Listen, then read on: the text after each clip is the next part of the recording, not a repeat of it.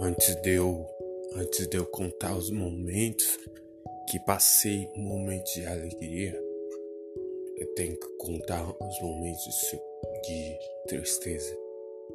Porque não foi só dentro da escola qual eu passei momentos difíceis, mas sim fora da escola. Nos feriados de fim de semana eu observava do lado de fora os colegas e amigos brincando, correndo. E quando minha mãe me levava para perto deles, para que eu pudesse me aproximar e eles de mim, pouco a pouco, como se tivesse conhecido pela primeira vez. Mas nada adiantava porque as mães chamavam e tiravam. Não dava para entender, não entendia, não compreendia, mas pensava comigo mesmo o porquê disso. Mas ouvi dizer, minha mãe me contou que várias vezes aquelas mesmas mães não entendiam Falava, sai de perto, você vai pegar uma doença grave. Por não entender, não.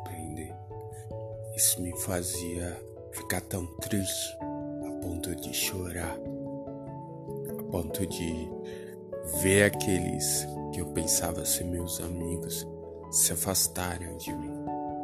Naquele momento eu só tinha poucos amigos. O Anderson, o sobrinho dele, meu colega de escola. Claro, minha família estava do meu lado, mas eu queria mais.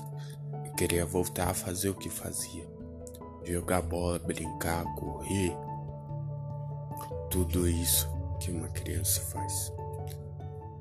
Então, o sofrimento com bullying e preconceito pela falta de desinformação foi muito grande. Disso tiramos uma lição uma lição importante: nunca, nunca, nunca julgue livro pela capa. Nunca julgue o livro pela capa. Nunca julgue ninguém sem conhecer antes. Você que está me ouvindo, não tenha um pré-julgamento sobre as pessoas sem antes conhecer. Pode ser o mais rico do mundo ou o mais pobre, não importa. Só há julgamento quando conhecemos. Não brinque de ser Deus. Siga também nossas redes sociais. Arroba tem escolha oficial. Nosso Insta, Facebook, canal do podcast e YouTube. Até a próxima.